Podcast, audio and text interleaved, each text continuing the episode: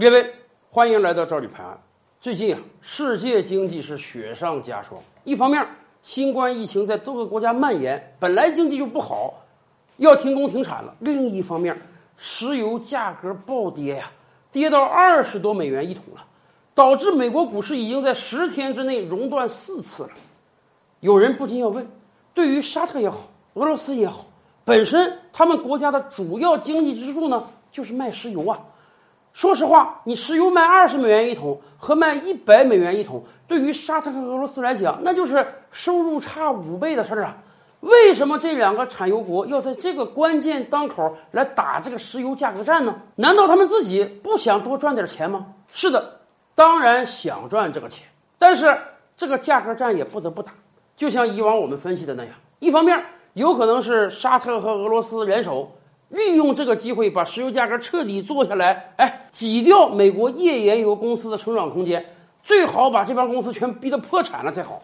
另一方面，这两个国家可能也意识到了，哎，未来世界经济疲软，各国的石油需求下跌，你这个量很难上去了，那么双方就要抢了。饭就这么多，谁抢到口里，谁就能卖点石油；抢不到口里，你甭管价格高低啊，你卖都卖不出去啊。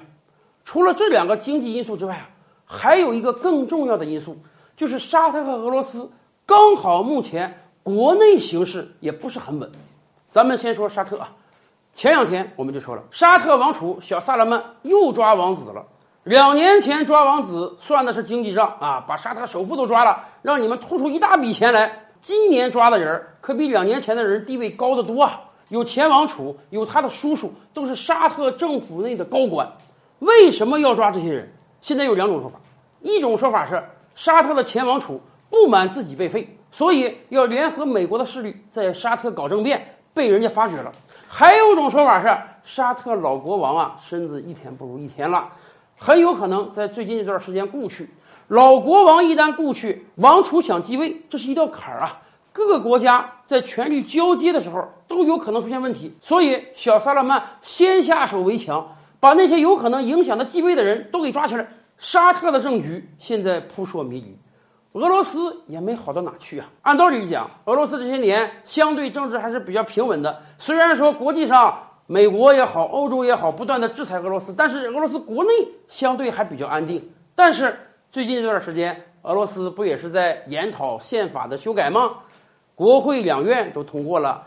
联邦宪法法院也通过了，就等着四月份的全民公决了。咱说实话，这是未来决定普京二零二四年以后还能不能继续干总统的关键之一呀。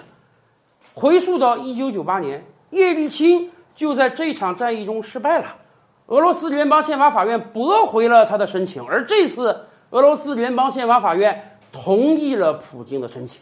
也就是说，对于沙特和俄罗斯来讲，这两个石油输出国最近都面临着国内政局微妙的变化，是个很关键的时刻。不管对于小萨勒曼也好，还是对于普京也好，他们都需要向国内展现铁腕的政治手段，告诉国内的支持者甚或反对者，我是能够带领你们的。所以，当石油价格战打起来的时候，两个人自然都不能让步啊，都不能让国内的支持者看到，哎呀，我这个领导怎么这么怂？你看人家沙特一降价，我就害怕了，不行的。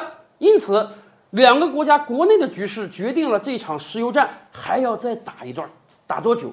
打到小萨拉曼感觉国内形势平稳了，要不然没有反对意见了，要不然自己顺利接位了。打到俄罗斯那边，法律也通过了，全民表决也过了，普京位置更稳了。哎，那个时候双方倒是可以坐下来好好商谈商谈。毕竟啊，石油价格降对这俩国家不是什么好事啊，他们也是想联起手来让价格回升，自己才能多赚点钱呀。更多大千世界，更多古今完人，点击赵吕拍案的头像进来看看哦。赵吕拍案，本回书着落在此。欲知大千世界尚有何等惊奇，自然是且听下回分解。